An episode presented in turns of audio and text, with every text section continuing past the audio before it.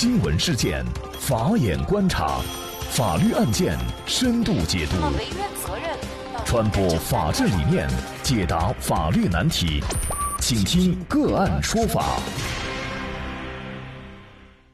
大家好，感谢收听个案说法，我是方红。更多的案件解读，欢迎您关注个案说法微信公众号。今天呢，我们跟大家一起来聊一下，进错房间被女子误认作男友，男子与其发生性关系，被判强奸罪，获刑五年。据南方都市报消息。今年七月，四川德格县一名男子洛荣某某在酒店住宿的时候进错了房间，发现床上躺着一位陌生的女子，在不认识对方的情况下与其发生了性关系。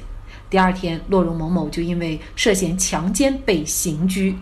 在去年的十二月，德格县人民法院一审判骆荣某某强奸罪名成立，判处有期徒刑五年。那具体的案情，我们就先一同来了解一下。骆荣某某呢，是生于一九九一年，是四川省白玉县森林公安局的职工。二零一九年七月二十七号，二十八岁的骆荣某某和三名朋友前往德格县酒吧喝酒，到凌晨五点钟左右后，到德格县古城的酒店去住宿。那么，当三名朋友回房间休息以后啊，洛荣某某就前往酒店吧台对女服务员进行调戏，遭到服务员拒绝以后，转身回房间。在回房间的过程当中，洛荣某某发现有两个房间的门是开着的，就进入了三零七房间。进入房间以后，他发现床上躺着一名女性，在明知进错房间并且不认识对方的情况下，和受害人强行发生了性关系。七月二十八号，洛荣某某因涉嫌强奸被德格县公安局刑事拘留。检方在十月三十一号向德格县人民法院提起了公诉。公诉机关认为，被告人洛荣某某犯罪事实清楚，证据确实充分，应当以强奸罪追究他的刑事责任。洛若某某为自己提出了无罪辩护，他认为呢自己的行为不属于强奸，主要是认为啊，他觉得他在和这名女性发生性行为的时候呢，对方没有反抗，而且呢还把她抱住，是默认的允许。那么他和这名女性最开始的时候是你情我愿的，结束以后，这位女性呢才把他逮到，说他是强奸，而这名女子呢则认为呢，啊，她以为骆荣某某是自己的男朋友。那么在这种情况下，骆荣某某构成强奸罪，到底冤不冤？那么什么情况下我们在法律上？应该认定为强奸。就这相关的法律问题，今天呢，我们就邀请云南美诚律师事务所副主任唐科律师和我们一起来聊一下。唐律师您好，哎，你好。感谢唐律师，这个案子哈，可能我们听下来哈，也觉得，呃，这个骆荣某某的行为到底构不构成犯罪？可能构成犯罪，我们有的时候从我们自己的角度觉得还是有一些牵强。首先，我们就来看这个强奸罪，强奸罪在法律上怎么来认定？什么样的行为可以认定为强奸呢？根据我国刑法的规定，就违背妇女的意意志，以其强行发生性关系的这种行为呢，认定为强奸罪。嗯，就是主要有两点，一个就是违背妇女意志，然后第二个呢，就是要强行和她发生性关系。对，好，那我们就一个一个的来看哈，就是有没有违背这名女性的意志啊？那么首先我们从被告人的角度来陈述，就是说对方似乎是愿意的，因为他抱住了她。而女方呢，则说：“我认为对方是自己的男朋友，也就是说，其实双方都还是愿意的。不管这位女性她知不知道对方是什么身份，哈，她符不符合这个条件呢？就是违背妇女意志这个条件呢？这应该也是这个案件的一个关键点啊。嗯，对。从案情的介绍来看，我认为是不够详细的，因为鉴于它是一个新闻报道，更多的一些细节可能涉及到。”当事人的隐私，那我们从新闻报道当中来看呢，我们认为本案更多的是采信了被害人的陈述，但具体的呢，我们认为这个案子还是存在一些疑点的。嗯，但具体的呢，可能需要这个案件的更多的一些卷宗来进行我们一个辅助判断。嗯。那这位女性其实她主要就是说自己把对方误认为了自己的男朋友，至少她给对方，也就是给这个洛洛某某的示意，就是说，愿意和你发生这个关系。他也并不是说是违背了意志啊，怎么能够就女方的陈述就能够认定是违背了？这个受害人的意志呢？哦，因为在这一块上呢，我们认为被告人进入房间呢。误使女性，也就是被害人本案的被害人认为是自己的男朋友回来了。那男女之间，我们认为自愿发生性关系，男女特别情侣之间，它并不违背法律的规定。所以说这种情况下，女方呢，就本案的被害人主观上她存在着主观意识错误的问题，也就是误将本案的被告人认定为自己的男朋友，从而与他发生性关系的这个行为，我们仍然认为它是违背了妇女的主观意志。嗯。也就是说，他把洛容某某当成自己的男朋友了。他想发生关系的对象是自己的男朋友，而不是洛容某某。嗯，对，也就是我们本案，呃，刚才所称的这个主观意识上的一个认识错误。但是对于洛容某某来说，他可能就会觉得很冤，因为他以为对方是愿意的呀。就是我主观上并没有强行的跟你发生关系，我以为你是愿意的。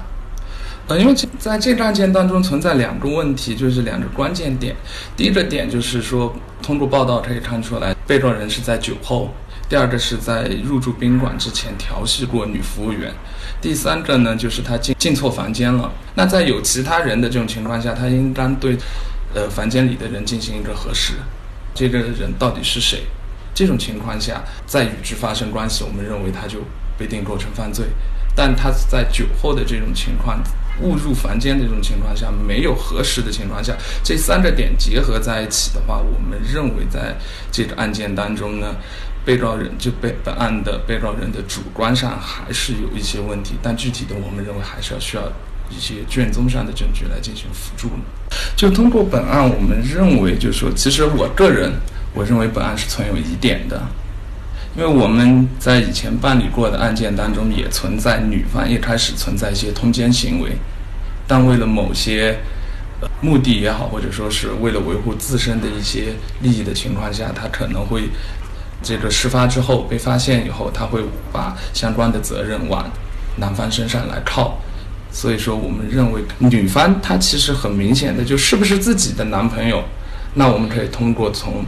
与其发生关系的这个被告人，或者说是我们认为每个人都有自己的一些特征，从特征情况上来辨别这个人到底是否是自己的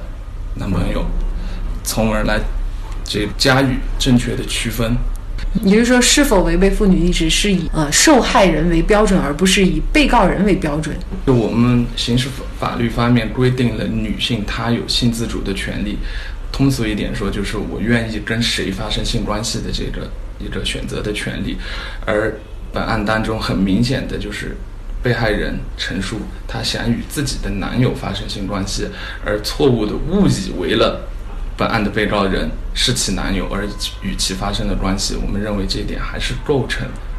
这个违背妇女意志这个要件。那我们从这个被告人的角度来看，哈，也就是说。事实上，当时洛洛某某如果是说亮着明身份，比如说卧室的灯是开着的，房间灯是开着的，那么这个时候可能对方就应该是明知道他不是自己的男朋友了。在这种情况下，如果是洛洛某某跟他他发生这个关系，那么对方又表示愿意，那么可能这个洛洛某某他也就不构成犯罪了。嗯，对，我们认为，就如果本案的被害人与被告人之间双方都在明知对方身份的情况下，仍然发生了这个性行为的话，我们认为他就不符合呃刑事法律关于强奸罪的构成要件。其实，作为男性来说，其实也是提醒大家，如果你想跟某一个女性发生关系的话，那么首先要让女性知道你是谁，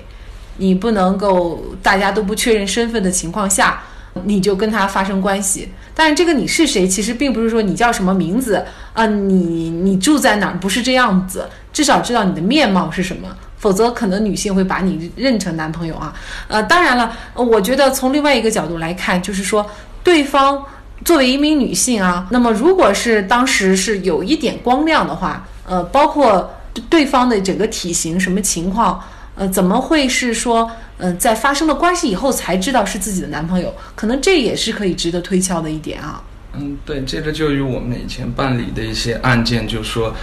呃，双方通奸以后，为了推卸一些责任，而控告男方强奸的案子非常类似，所以说具体的我们还是要以，虽然本案我们值得，我们认为还是值有值得探讨的地方，但是呢，我们还是认为每一个案件都有它的特殊性，得具体的通过案件的发生情况，我们再来加以分析。嗯，可能有一些男性啊，知道这个案件以后呢，会有一些疑问，比如说。现在这个陌陌呀，还有等等这些社交软软件都很多。那么两个人如果约到一起了，本来是自愿的，但是发生关系以后，如果女方突然跳墙了，就是说你是强奸我的，那么是不是这样的情况下，男方都有可能会有面临巨大的这种法律风险，有可能被担责呢？嗯，对，我们认为是这样。从我们办理的其他一些案件来看，我们也接触过这类案件的一些庭审程序。从实际情况来看，我们认为就男女双方，我们不提倡一些婚外的性行为，或者说是男女双方一夜情的这种情况，但我们认为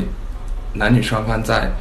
发生性关系之前都要做好一定的心理准备，也就是说，男方一定不能违背女方的。这个意志，就是我们也提醒女性朋友，也就是不管通过任何的交友软件，或者说是通过一些酒吧也好，或者饭局也好，也需要。保护自己，这个也是我们给一些女性朋友的一些提示吧。虽然是法律上不保护这样的婚外的这样的性行为，但是呢，也不意味着你有这样的性行为，你就可能会呃涉嫌犯罪。那么事实上，在追究一个强奸罪的整个的过程当中，他对证据的这个要求也是非常高的。那从我们办理的案件来看，我们用作证明无罪的证据，更多的是男女双方的一些聊天记录。以及酒店也好，或者说是其他设施的一些这个监控也好，证明双方的一个自愿的程度。我们也遇到过女女性在双方发生关系以后几天再报案，那这种情况下，我们认为根据刑事相关刑事法律规定的这个疑罪从无的观点，我们认为这种情况下，对于女方想控告男方构成强奸罪就非常困难，因为证据很多证据已经灭失了。嗯，感谢云南美城律师事务所副主任唐克律师。真的是大千世界无奇不有啊！那么无独有偶，那么类似的案件呢，在苏州市也发生过。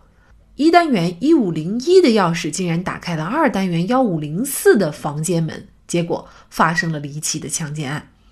家住幺五零幺的男子钟某凌晨酒后回家上错了楼，打开幺五零四房间门后，误以为进了自己家。称进入卧室以后，以为床上的女子是自己的女友，发现搞错以后，将错就错，和她发生性关系。而幺五零四室的女主人的丈夫恰好又深夜未归，钥匙开锁进门的举动让女主人误以为对方就是自己的丈夫，拒绝亲热以后，发现丈夫赌气出门，最终就同意和其亲热。男子钟某被江苏省苏州市相城区法院以强奸罪判处有期徒刑三年六个月。所以提醒大家，开着灯或许要安全些。那也欢迎大家通过关注“个案说法”的微信公众号，具体的了解我们本期案件的图文资料以及往期的精彩案例点评。另外，您在生活工作当中遇到一些法律问题，都欢迎您通过添加幺五九七四八二七四六七幺五九七四八二七四六七这部电话号码的微信号向我们进行咨询和交流。给大家提供法律问题解答的都是我们节目邀请到的嘉宾了，他们都非常的资深、专业和负责任。感谢您的收听，我们下期节目再见。